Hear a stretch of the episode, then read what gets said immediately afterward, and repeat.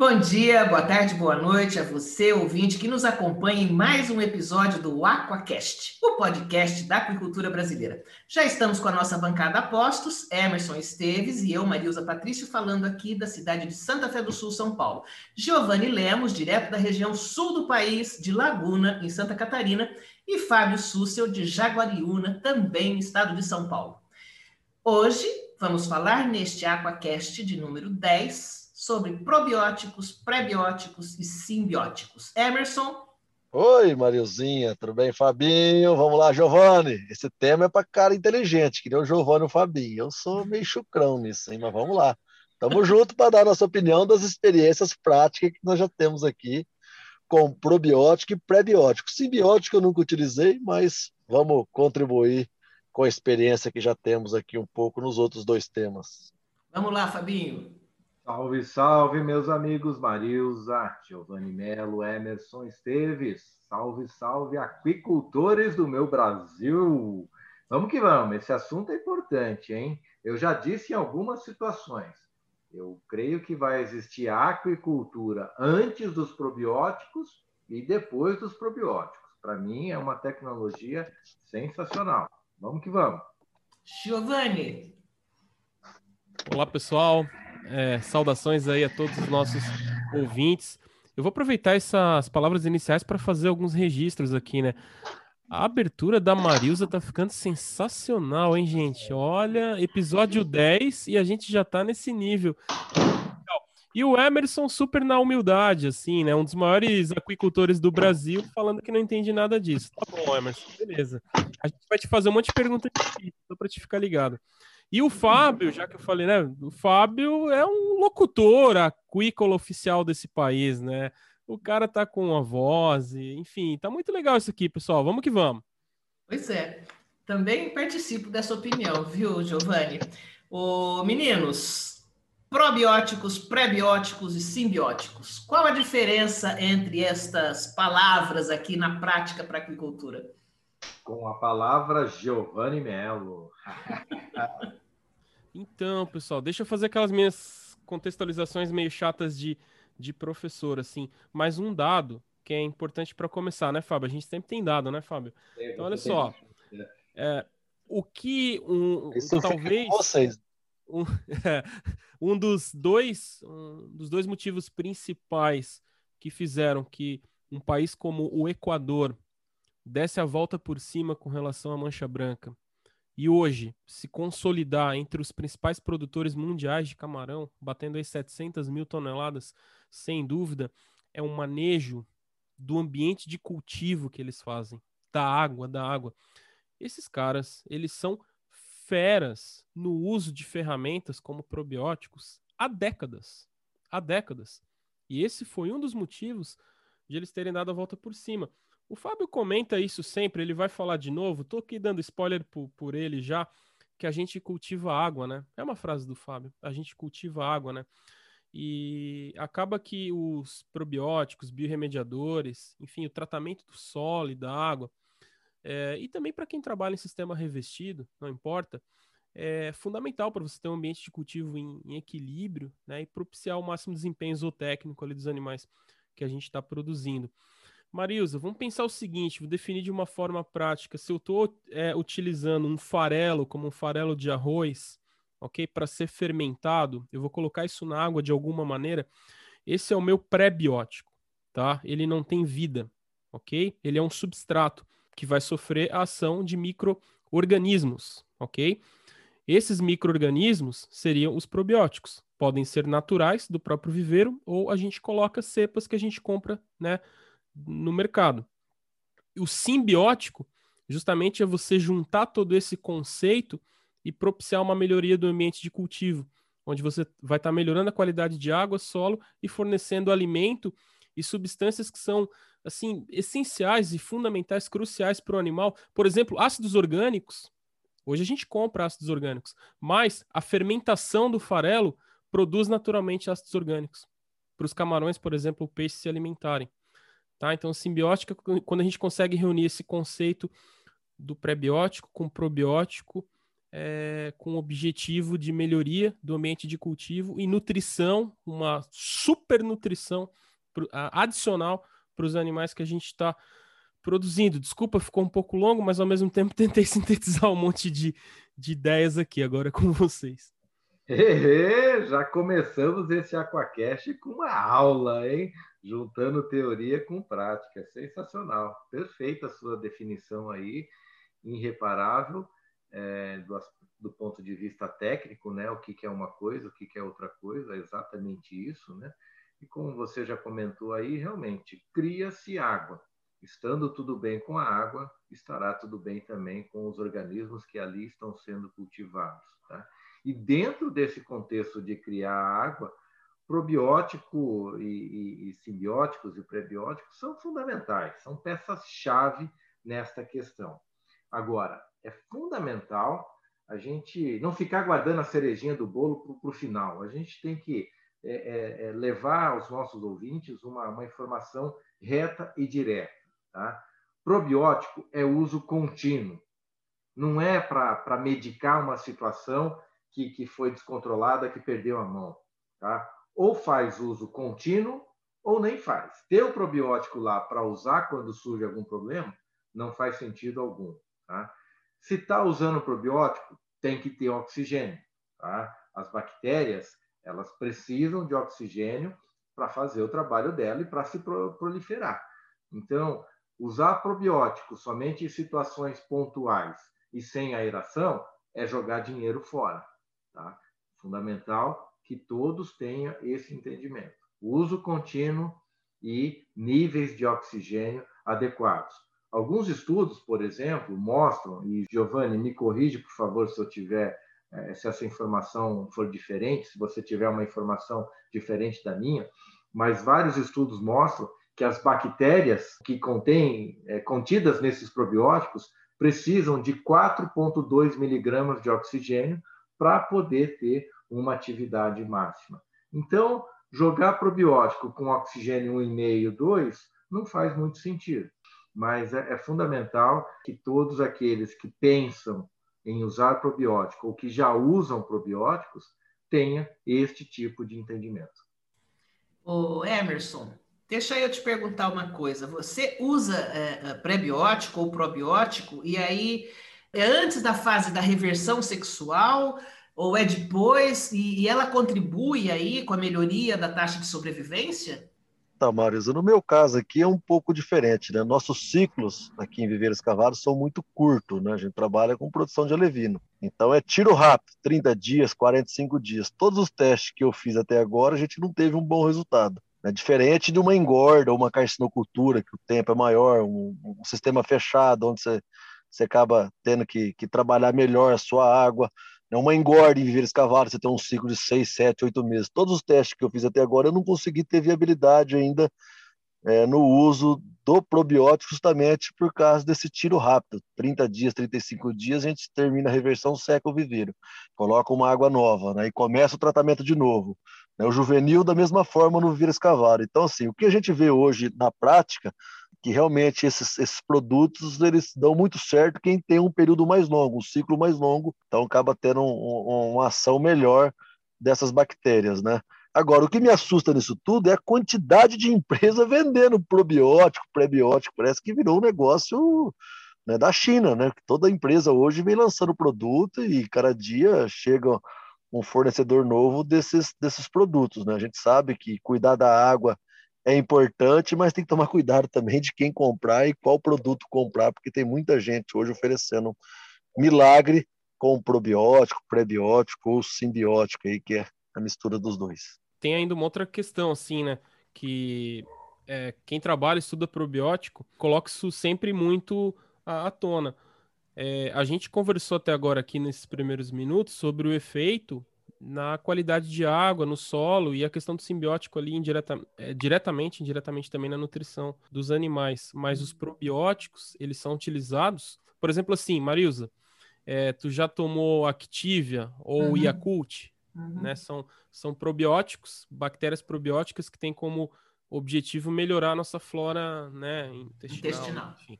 Então, probióticos na ração que a gente fornece para peixes e camarões, a ideia é exatamente a mesma.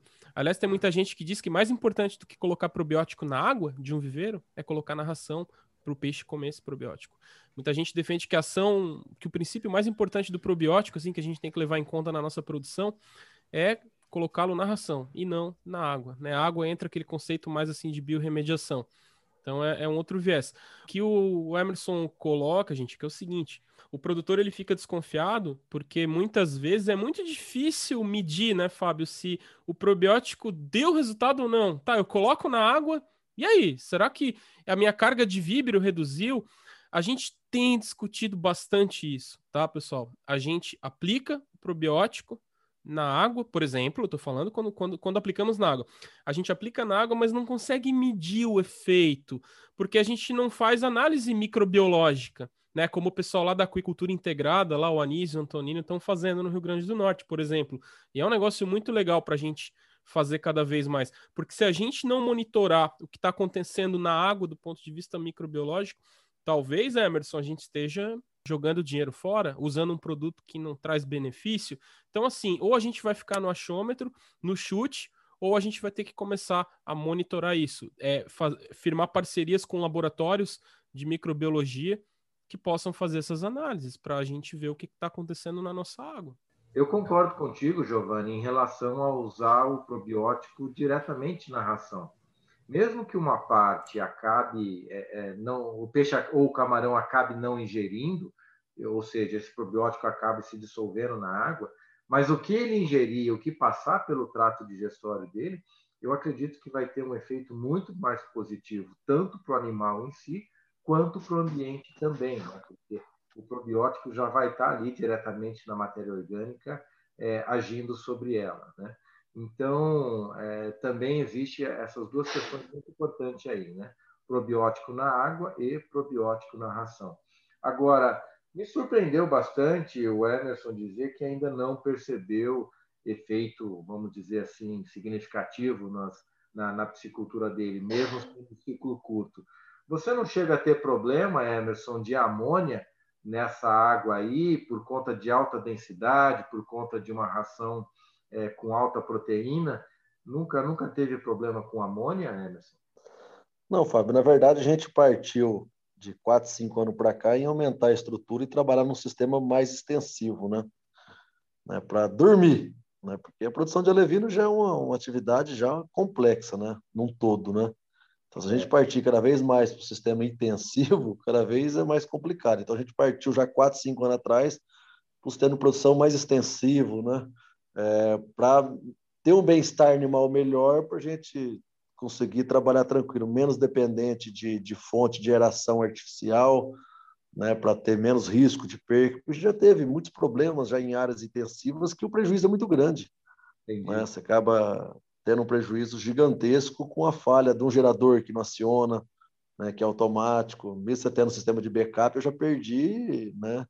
E não foi uma vez só nesses longos, nesses 20 anos que a gente tem de produção. Então, a gente sempre vem optando em, aumentar a estrutura e trabalhar no sistema mais extensivo, menos dependente de ferramentas né, de geração artificial, justamente para ter um bem-estar animal melhor. E a gente acaba não tendo problema nenhum na produção, né, com qualidade de água, porque a gente já tem um trabalho de renovação de água e, e alimentação que acaba dando resultado legal. É difícil chegar nisso, cara. A gente vem observando ano a ano aí o manejo, né, a nutrição, né, a forma de alimentar, quantidade de ração, densidade por metro quadrado, mas hoje a gente tem uma produção que, que funciona bem nessa primeira fase. Né? A dificuldade nossa maior é no tanque rede ainda, né? Sistema mais intensivo, né? O Agora, ciclo da é levinagem é... é curto também, né? 30 dias, é. É, é curto, é, hum, talvez não dê é. tempo de, né, de ter tanto nitrogenado acumulado no sistema. Ainda mais com as renovações, né? Mas o Emerson, essa água de um de um tanque, ela é descartada ou você bombeia para outro e vai reutilizando ela? Hoje, hoje eu reutilizo por volta de 70 a 80% da água. A gente começou a reutilizar desde o ano passado, né, por questões de, de desse, desses anúncios de cobrança de água, né, a partir de 2022, 2023, a gente começou a fazer um sistema de tanque de decantação, um filtro biológico, a gente recalca já uns 80% de água. Então a gente começou a trabalhar essa safra já praticamente com reaproveitamento quase total da água. Né? Agora que a gente vai começar, de fato, fazer um trabalho um pouco mais intensivo com, com, com, com probiótico, porque a gente, reaproveitando a água, a gente acaba tendo uma água um pouco mais carregada em matéria orgânica e tudo. Então a gente precisa realmente agora começar nessa próxima safra avaliar melhor. Mas por isso que eu falei para vocês que até então a gente não tinha sentido né, muitos resultados efetivos em qualidade de água, justamente pelo ciclo muito curto. A gente jogava essa água fora e colocava outra água limpa, né? E a água do Rio Paraná é uma água limpa, né? Uhum. É, aí tem duas questões interessantes, né, Emerson? Você já tem uma vida própria nessa água, ela já está colonizada com essas bactérias nitrificantes, isso é bom, né? Mas certamente pode ser que depois de uma reutilização por vários ciclos, acabe ficando, acabe, acaba que vai ficar uma, uma água um pouco carregada. E aí sim, o uso de probióticos pode dar uma acelerada nesse processo. Mas é importante destacar que no teu caso, você já tem, vamos dizer assim, probióticos naturalmente colonizados nessa nessa sua água, né?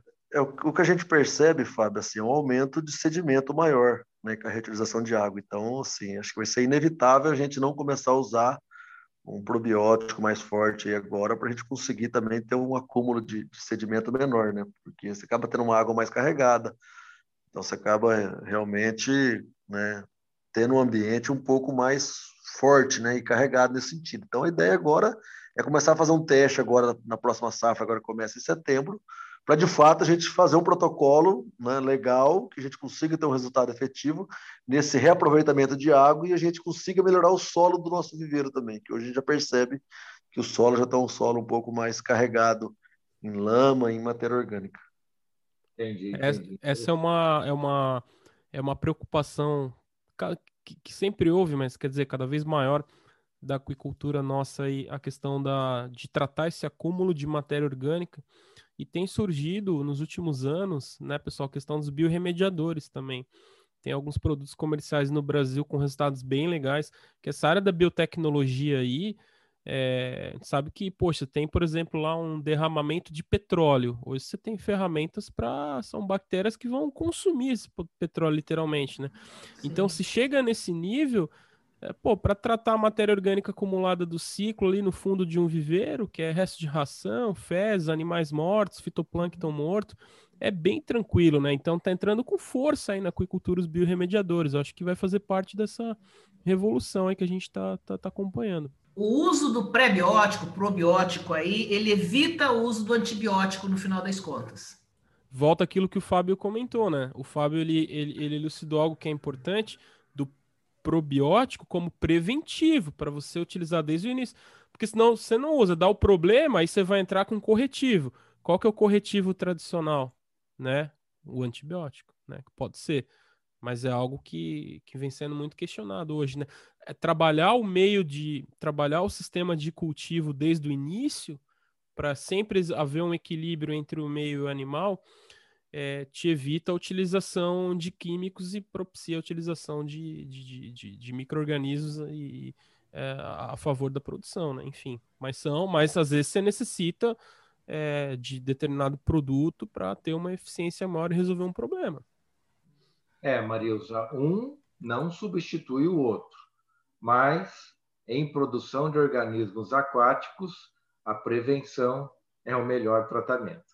Então, é melhor entrar com probiótico para, é, é, se possível, evitar o uso do probiótico. Mas não há, é, evitar o uso do antibiótico. Mas não há uma relação direta nesse sentido, né?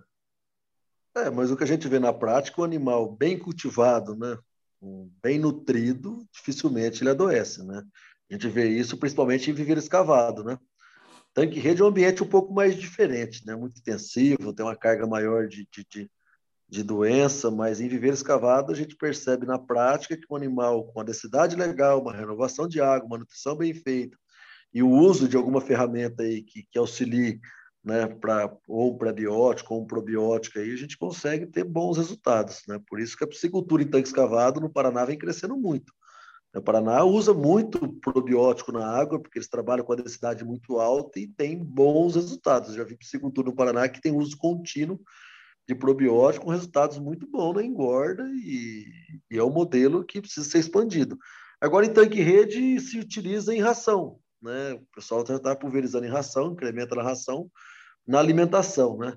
Agora, é difícil de avaliar também o resultado disso né, a campo, porque assim, o produtor acaba não conseguindo medir direito né, esse resultado, porque é um trabalho um pouco mais técnico, né, um pouco mais científico. Né?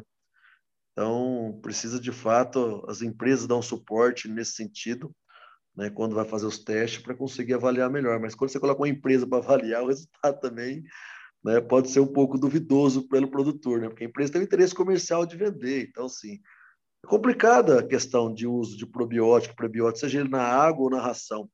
Eu acho que precisa mais pesquisa de órgãos né, públicos, né, de pesquisadores públicos aí com isento nesse sentido, porque não é barato uma ferramenta dessa também de uso contínuo, né? Precisa colocar na ponta do lápis também, né? O quanto custa e o que vai custar isso por quilo de peixe lá no final e qual vai ser o benefício, né? É difícil o produtor medir tudo isso. Eu vejo que tem um pouco de resistência e uso de algumas ferramentas na piscicultura, porque o produtor não consegue medir de fato né, o resultado obtido, né? E é isso que precisa ser mudado. O Emerson, é, tem o seguinte, né? São mundos diferentes quando a gente compara, por exemplo, a piscicultura em tanque-rede, que é aí o caso de vocês, com a carcinicultura intensiva, indoor, tá? Se hoje é, vocês mesmos comentam que não existe tilapicultura sem vacina, certo? Não existe tilapicultura sem vacina.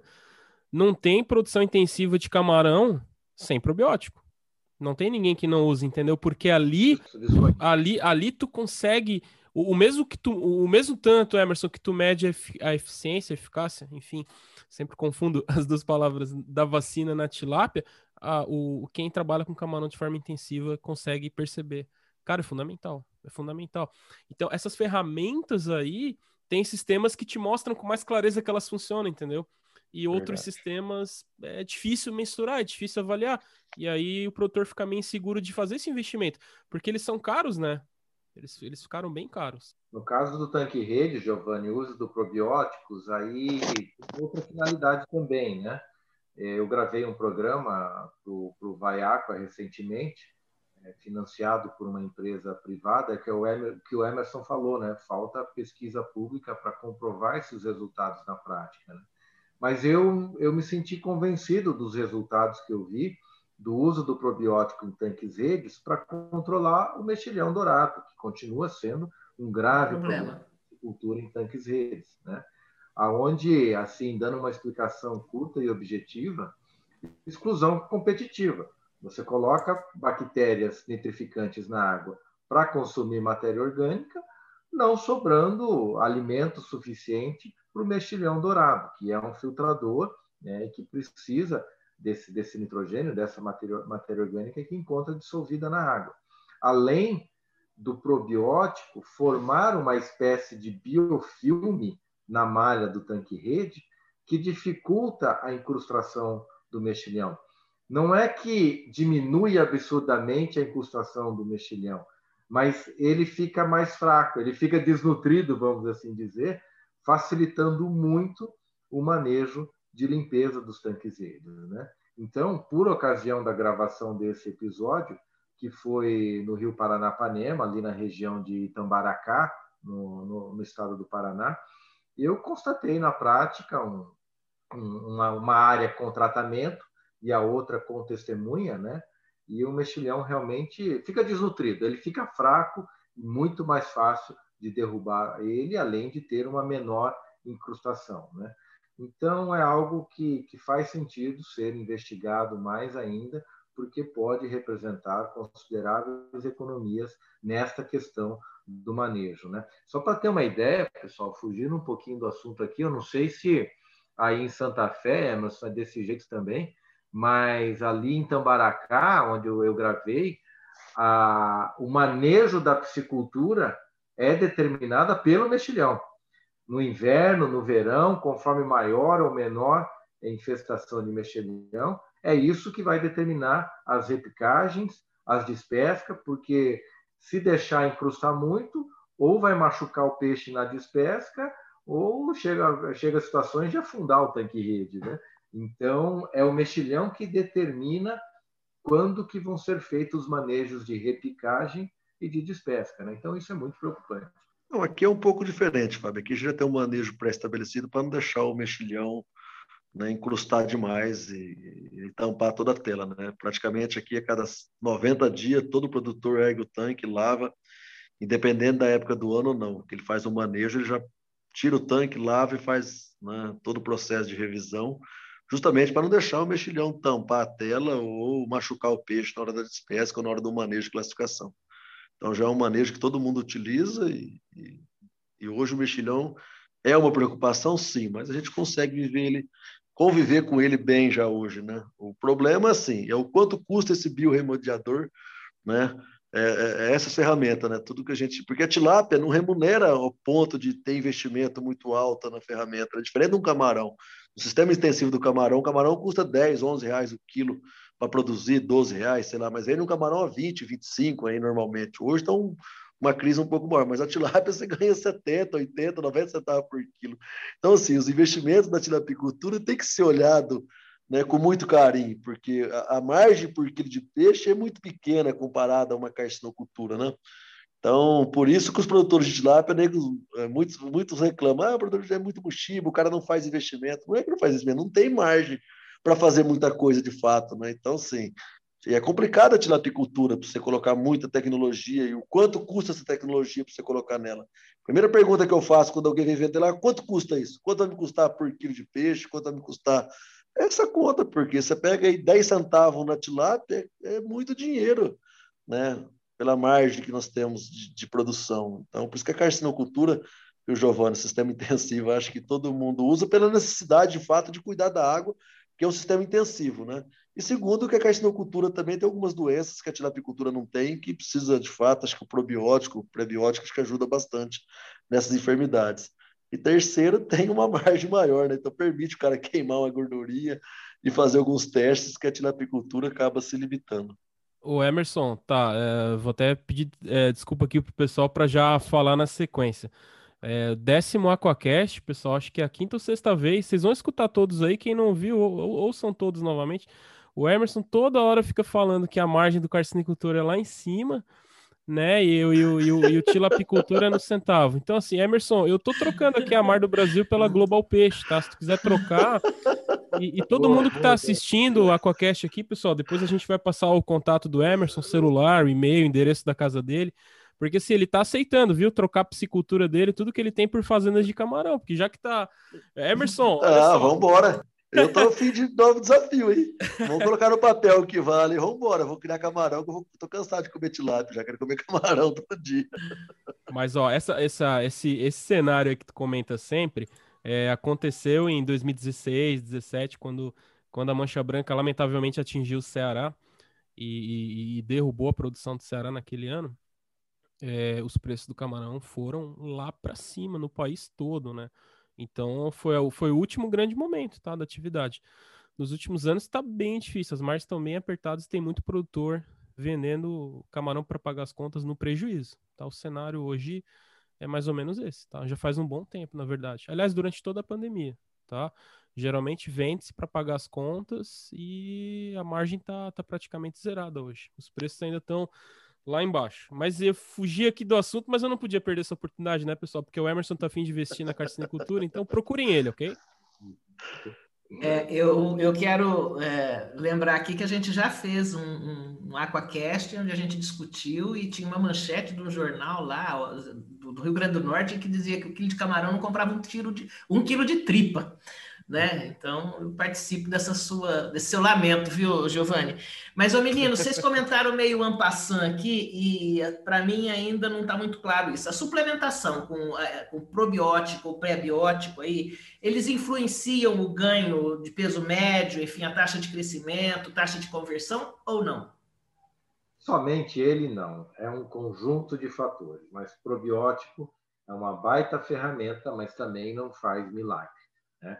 É tudo é, é, dependendo de outros manejos, de uma nutrição boa, é, de temperatura e assim por diante. Né? Mas só o probiótico por si só não vai ser ele que vai ser o diferencial da produção.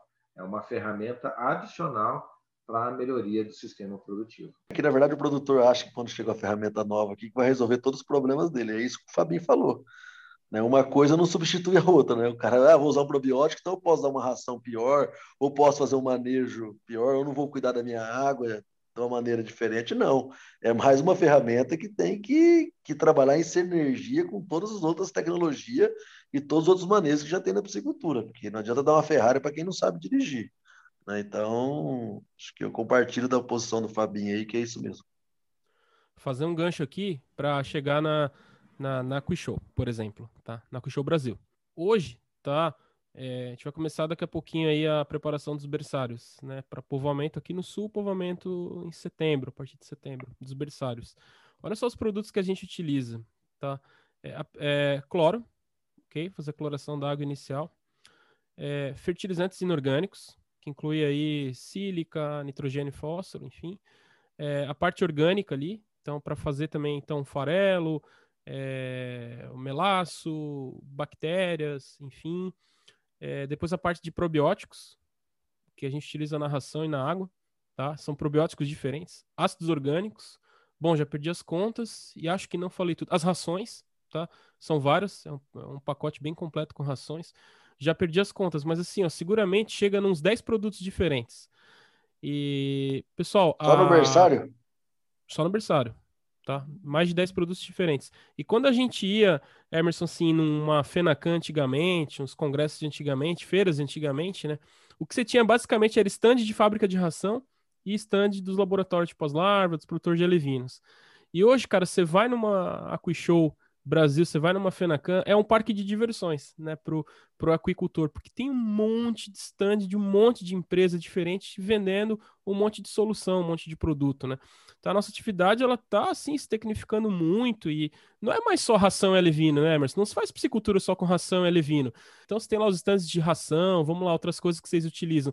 Tem milhares de soluções hoje, né. Então o probiótico é uma dessas ferramentas. Não é só ele, né? Mas é uma dessas ferramentas. Mas não se faz mais aquicultura com pós-larva, levina e ração. Né? Não é só isso. Não, sim, a piscicultura vem evoluindo muito rápido. Quem está na atividade há mais tempo vê a piscicultura de 10 anos atrás e a piscicultura de hoje. O tanto de tecnologia que tem, o tanto de inovação que aparece toda semana, todo mês aí na atividade. Por isso que o produtor tem que saber de fato aquilo que ele vai utilizar, né? Porque tem tanta coisa aparecendo que tem tanta gente que chega também aparecendo com produto, daqui uma semana já não está mais, né? Que a piscicultura hoje tem muita oportunidade. Todo mundo deslumbra a piscicultura hoje, ou a carcinocultura, né? Como uma oportunidade. Então você vê várias empresas que trabalham com outros segmentos entrando na atividade de piscicultura ou a carcinocultura, né? Prometendo produtos que realmente dão resultados fantásticos. E o produtor vem testando. Tem muita gente fazendo teste, mas o que falta ainda é um teste mais mais embasada aí com instituições de pesquisa, com faculdades, universidades. O produtor acaba não tendo muito conhecimento, nem muita tecnologia para analisar esses dados e fazer esses testes. Eu vejo nós lá, cara, tem uma piscicultura grande, eu não consigo testar nada mais, porque o dia a dia ali é muito intenso, você não consegue separar dois, três viveiros para fazer teste, para fazer repetições, para coletar os dados adequadamente né? Porque o dia inteiro, a pressão para produzir, a pressão para comercializar, cliente precisando atender, que você acaba não tendo muito foco para testar um produto que, que, que, poderia mudar a nossa vida ali, né, na produção. Então, assim, é, é, é muito complicado isso para o produtor hoje, no dia a dia, fazer teste, viu? Eu, nossa, eu, eu, eu fico, tem hora lá pensando, nossa, é tem todo dia aparecendo um para testar. Se a gente for testar tudo que aparece, você não trabalha. Então, é complicado também, viu, Giovanni, essa questão. Por isso que a gente tem que, que ter um, um apoio maior dos institutos de pesquisa aí, das universidades, de fato, para fazer esse trabalho para o produtor, entregar um pacote pronto para o produtor que ele possa confiar e utilizar daquela forma que ele vai ter resultado. Eu não conheço pessoalmente, mas dizem que é, já vi fotos, enfim, é, relatos de visitas técnicas, né, que na China tem um monte de, de institutos de pesquisa fazendo exatamente isso que você está comentando, né? Com, são pequenas unidades piloto testando tudo que é produto, espécie, características zootécnicas, enfim, testando de tudo assim para o produtor poder aplicar, né?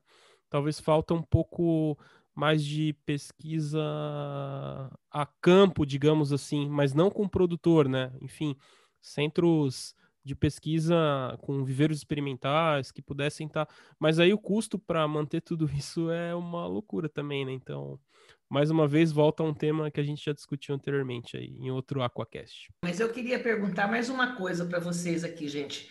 É, o Emerson lá no começo falou da, da proliferação de empresas que estão vendendo aí probiótico, pré-biótico. Já é possível diferenciar a qualidade ou é, é tudo igual, só muda a marca do que tem aí no mercado?